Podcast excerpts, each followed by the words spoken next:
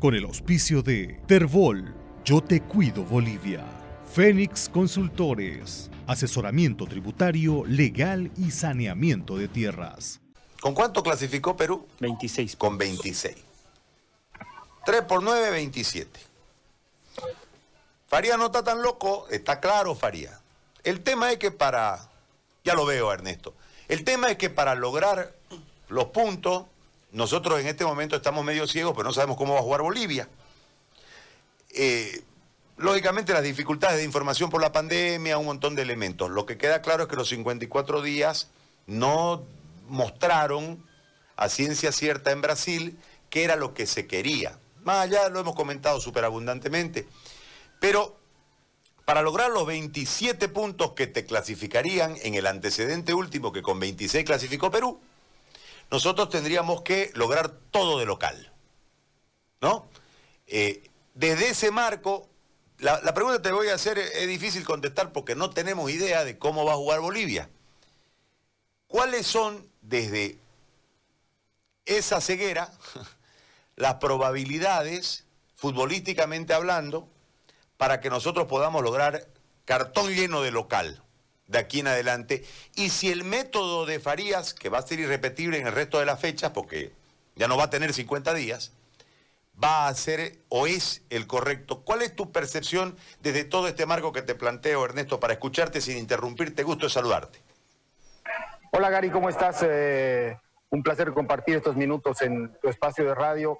Eh, como tú dices, es complejo porque está apostando Farías eh, algo que Bolivia no ha hecho nunca, ¿no? O sea, desde que se juega eliminatorias todos contra todos desde el año 98, lo máximo que hemos conseguido son eh, cuatro victorias, ¿no? En la última eliminatoria fuimos la única selección que no consiguió siquiera un punto de local, todas consiguieron por lo menos una victoria de local, nosotros ni siquiera un empate. Ahora, abonados a ese plan que de local tenemos que sacar los, eh, los puntos necesarios o sumar los puntos necesarios que nos podrían dar mínimamente la chance de la, del repechaje. Bueno, se antoja absolutamente lógico, ¿no? Lógico de, de, de, desde, ese, desde ese análisis, pero eh, significaría realizar una eliminatoria como nunca lo hemos hecho.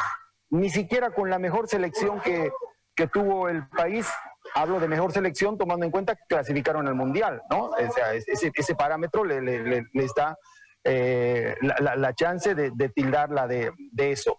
Eh, pero si bien estamos enmarcados en eso, lo, los números recientes de la selección de las últimas eliminatorias marcan que somos demasiado inconsistentes, ¿no? O sea, somos una selección capaz de ganarle a la Argentina y a Brasil en una misma eliminatoria y perder con Venezuela y Ecuador en la misma eliminatoria, o sea, tirar por la borda lo que, lo que hemos hecho y nos ha pasado mucho, es, pensar solamente la jornada o la eliminatoria del, del famoso 6 a 1, esa rumbo al, al, Mundial de Sudáfrica 2010, que goleamos a Brasil, o oh, perdón, goleamos a la Argentina, le ganamos a Brasil, pero por ejemplo en la jornada siguiente de la goleada del 6 a 1, en el siguiente partido en Bolivia perdemos con Venezuela, ¿no? Y, y perdimos con Ecuador y perdimos con, con Chile. Eh, entonces, más, allá de un plan que nos abona a aprovechar la altura o la, ventaja de la, altura, lo que tiene que mostrar la selección es rendimiento y consistencia.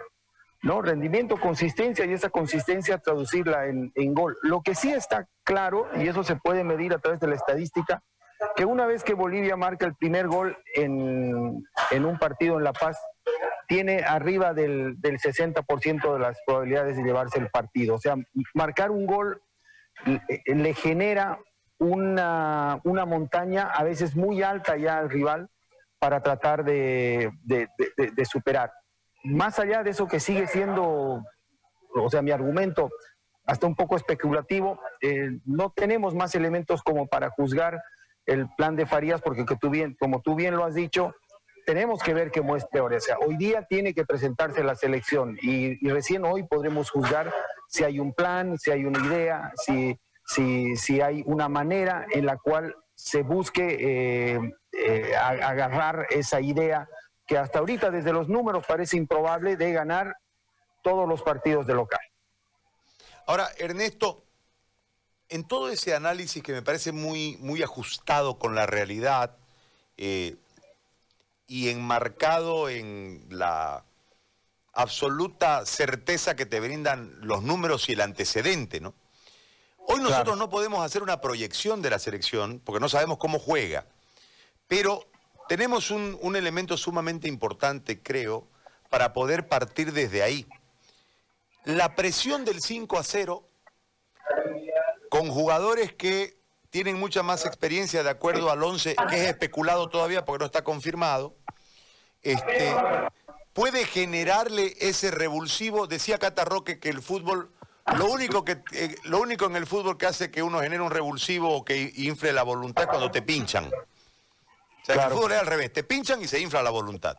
Desde ese marco, que también es especulativo, hoy hay un compromiso de victoria sí o sí ¿Y cuál sería, si no es así, la reacción del país?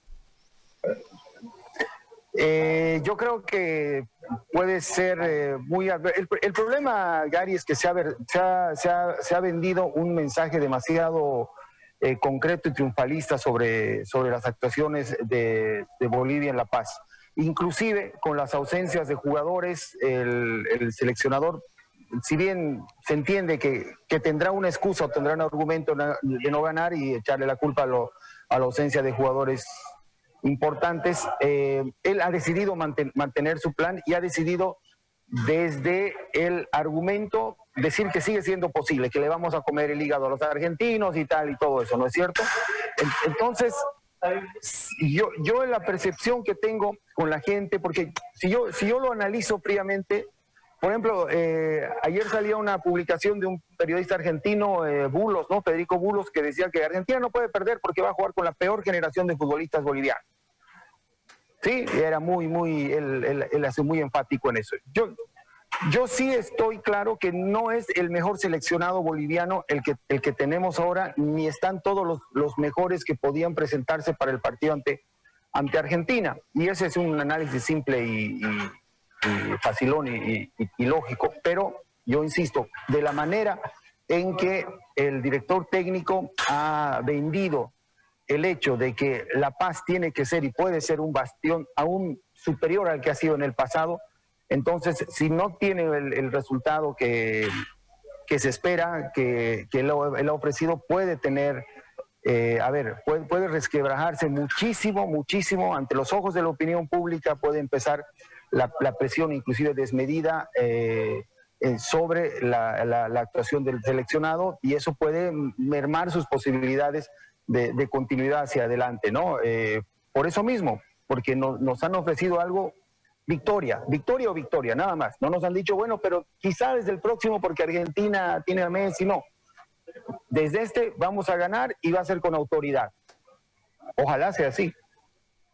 Ernesto, yo te agradezco muchísimo, sé que estás trabajando y te agradezco muchísimo haber interrumpido un minutito tus labores para poder atendernos y compartir estos criterios tuyos con, la audiencia nuestra. Sos muy amable, nos vemos más tardecito en la previa de laboratorio. Gracias.